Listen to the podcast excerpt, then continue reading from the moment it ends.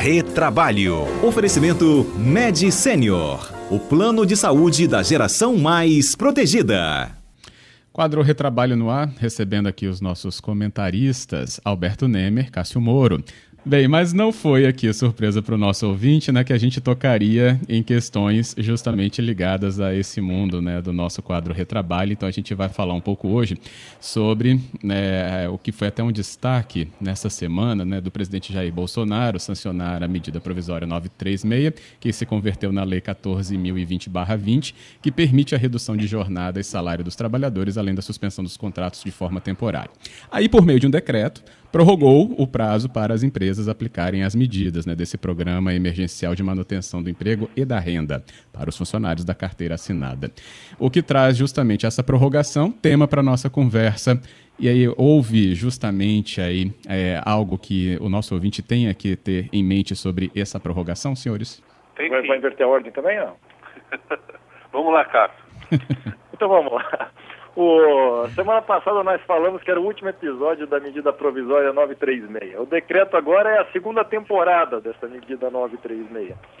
Nós havíamos comentado semana passada que a lei é, ela permitia que houvesse um decreto prorrogando caso fosse necessária a, a prorrogação, na verdade, desses acordos de redução de jornada e de salário ou de suspensão do contrato, e foi o que aconteceu lá na, nos 45 do segundo tempo, foi editado esse decreto.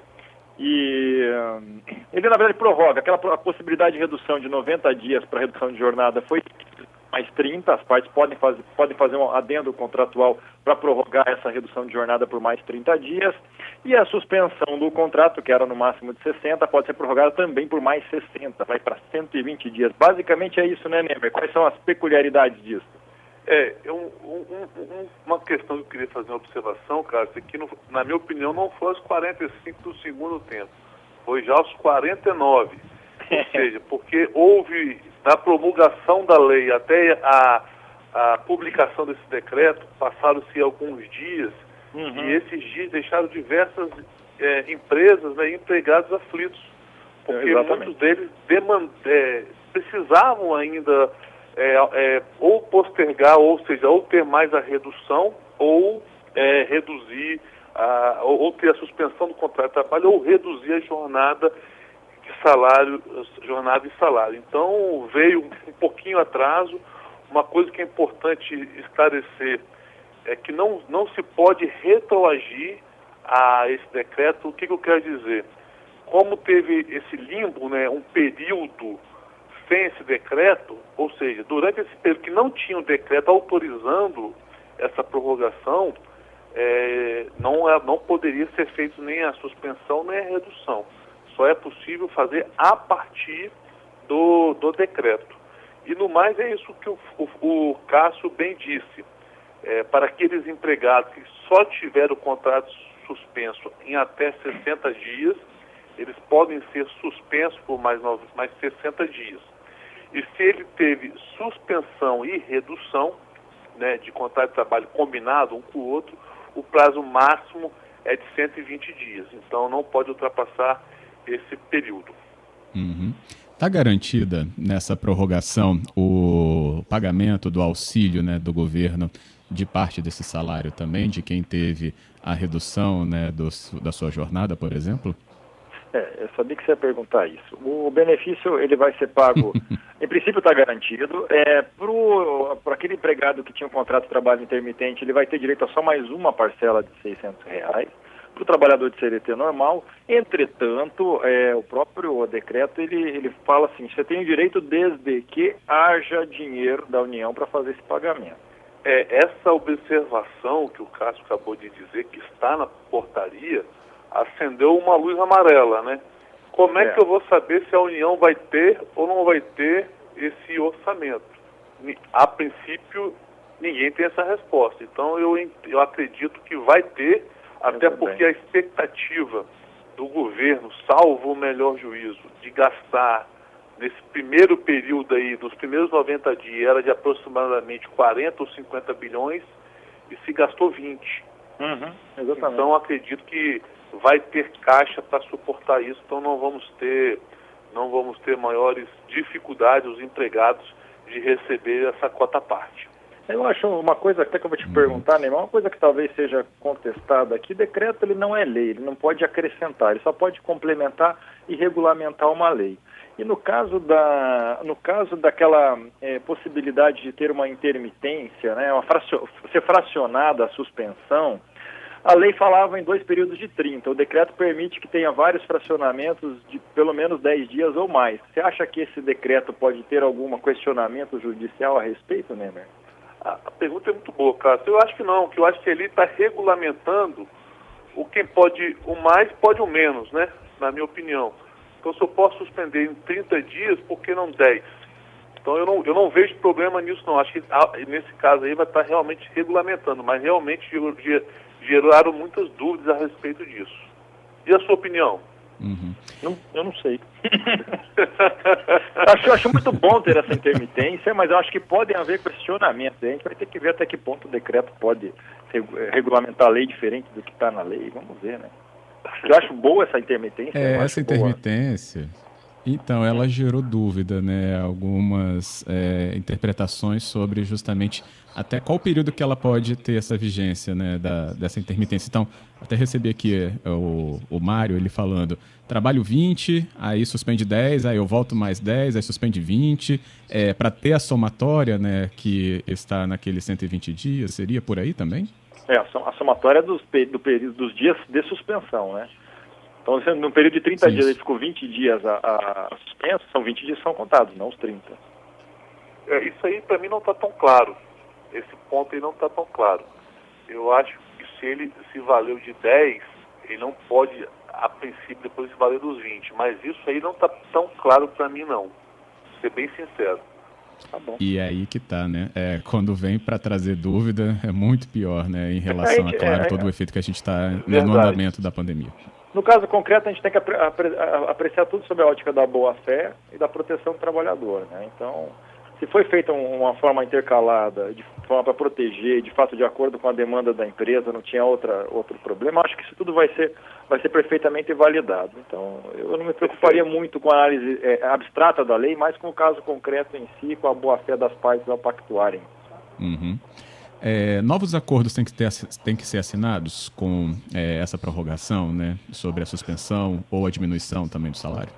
Sim, todo toda nova tratativa deve estar acompanhado de um instrumento, né? Que instrumento é esse? Um contrato e seguir lá a liturgia do, da lei 14.020 de 2020. Tem que respeitar os prazos, a faixa salarial, essas questões. Quer pontuar, Cássio? Algo? Não, é isso mesmo, tá perfeito. Uhum. É, tem aqui outro ouvinte já também sintonizado conosco. Lembro que o Retrabalho também pode receber a sua participação pelo 99299-4297. Edmar, ele fala: os prazos para acordo individual continuam os mesmos, com aviso de 48 horas de antecedência? Perfeito, continuam os mesmos. Ótimo. Alteração dos prazos, então, continuam é, nesse sentido. A questão da gestante, recebi aqui a Cláudia, se teve alguma alteração da funcionária gestante em relação a, por exemplo, né, licença maternidade, se isso entra em algum é, ponto é, desse quadro, né, desse, dessa determinação da suspensão dos contratos ou da redução. Ela fala. Tudo igual. Tudo igual, permanece a mesma coisa. Uhum. Bem, é, a gente tem aqui, é, é, legal essa aqui, a participação do nosso ouvinte, que ele manda, ele não deixou o nome dele, só o final 07 e ele fala: é, Eu tive contato com um parente que teve essa redução para 25%. Pareceu muito pouco e ele também não conseguia outro, né, outra atividade para justamente complementar a renda. Nesse caso, ele pode ter acesso a um temporário de outra empresa? Nada impede, se, se ele teve a redução de salário, né, de salário e de jornada não impede que ele possa trabalhar ou prestar serviço para outro. Isso não é, não é proibido.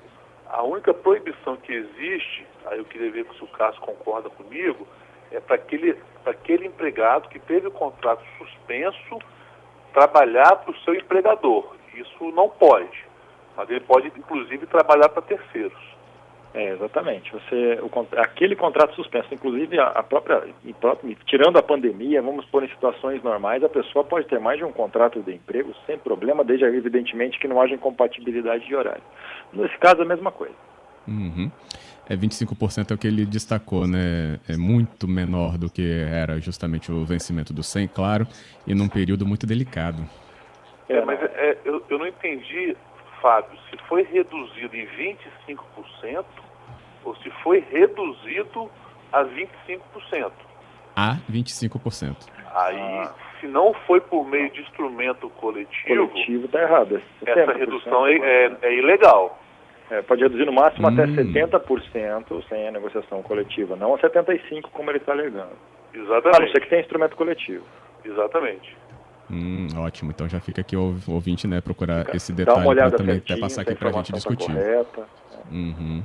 É, essa, essa, essa, esse uso né, do, do, do, coletivo, né, a observação em relação à categoria inteira, também é de importante informação para esse trabalhador, não? Com certeza, com certeza. É, isso, isso é uma boa oportunidade para o trabalhador ficar mais próximo do seu sindicato. Férias. Nesse período, a Jucimara pergunta, nesse período, a alteração das minhas férias, que estavam já planejadas, a empresa, ela tem a liberdade, inclusive, de suspendê-las para um período sem me avisar? Olha só, eu costumo fazer uma, uma brincadeira, mas com fundo de verdade, um dos poucos direitos que o, o empregador tem na CLT é de determinar as férias.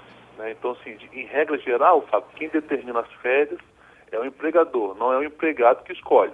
Mas é, você tem alguns requisitos. Pela CLT, você tem que pré-avisar né, com 30 dias de antecedência. Mas a medida provisória 927 mudou isso para um pré-aviso de 48 horas. Então, se a hum. empresa respeitar esse pré-aviso, ela pode alterar. Na pandemia, o empregador também ganhou um novo direito, né? Não, não cabe mais ao trabalhador vender as férias dele de 10 dias, mas tem que ter a concordância do empregador, né? Exatamente. 927, né? Falando isso. Tá explicadíssimo então para nosso ouvinte. A gente já está chegando aqui no Repórter CBN, mas ainda tem um tema né, que ganhou relevância também na discussão desde ontem sobre recontratação de funcionários demitidos é, por um período menor que 90 dias. E aí a gente pode conversar depois do Repórter CBN, tudo bem? Perfeito. Combinado.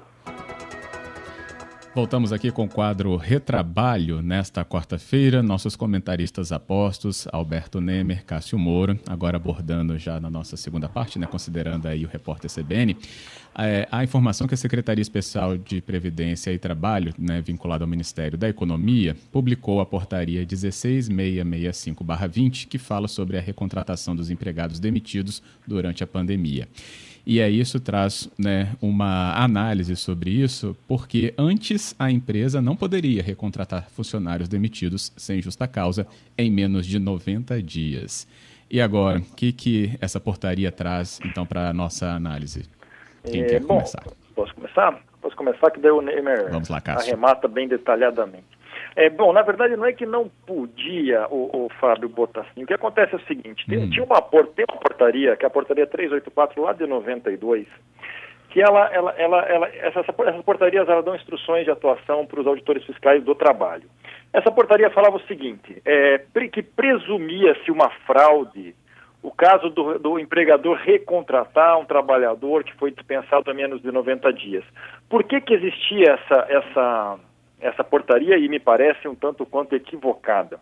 Havia uma prática, infelizmente existe uma prática fraudulenta no Brasil, do, do empregador dispensar pro forma, apenas formalmente o trabalhador, para ele poder sacar o fundo de garantia, receber o seguro-desemprego e continuar trabalhando. Ele trabalha um período é, sem vínculo, sem, sem anotação, e depois recontrata. Para evitar essa fraude, é, essa portaria diz que presume-se a má-fé. Qual é o problema dessa portaria? É exatamente esse, né? Ao invés de, de apurar quem está fazendo alguma coisa ilegal e punir apenas eles, presume-se que está todo mundo agindo de má fé. Então a portaria 16655 agora dessa semana, ela inverte a lógica, fala, não, não presume-se má fé. É, Pode-se fazer, entretanto ela limitou só pelo período da pandemia, exatamente pelas circunstâncias com que estamos vivendo. Não é isso, né, meu? É isso aí. E, e eu, eu acho que ela foi muito oportuna inverter essa lógica, como o Cássio bem disse, Fábio. Por quê? Ah, durante esse momento de pandemia, não, é, é mais está sendo muito comum uma semana um tipo de estabelecimento puder, puder é, funcionar, na semana que vem não pode.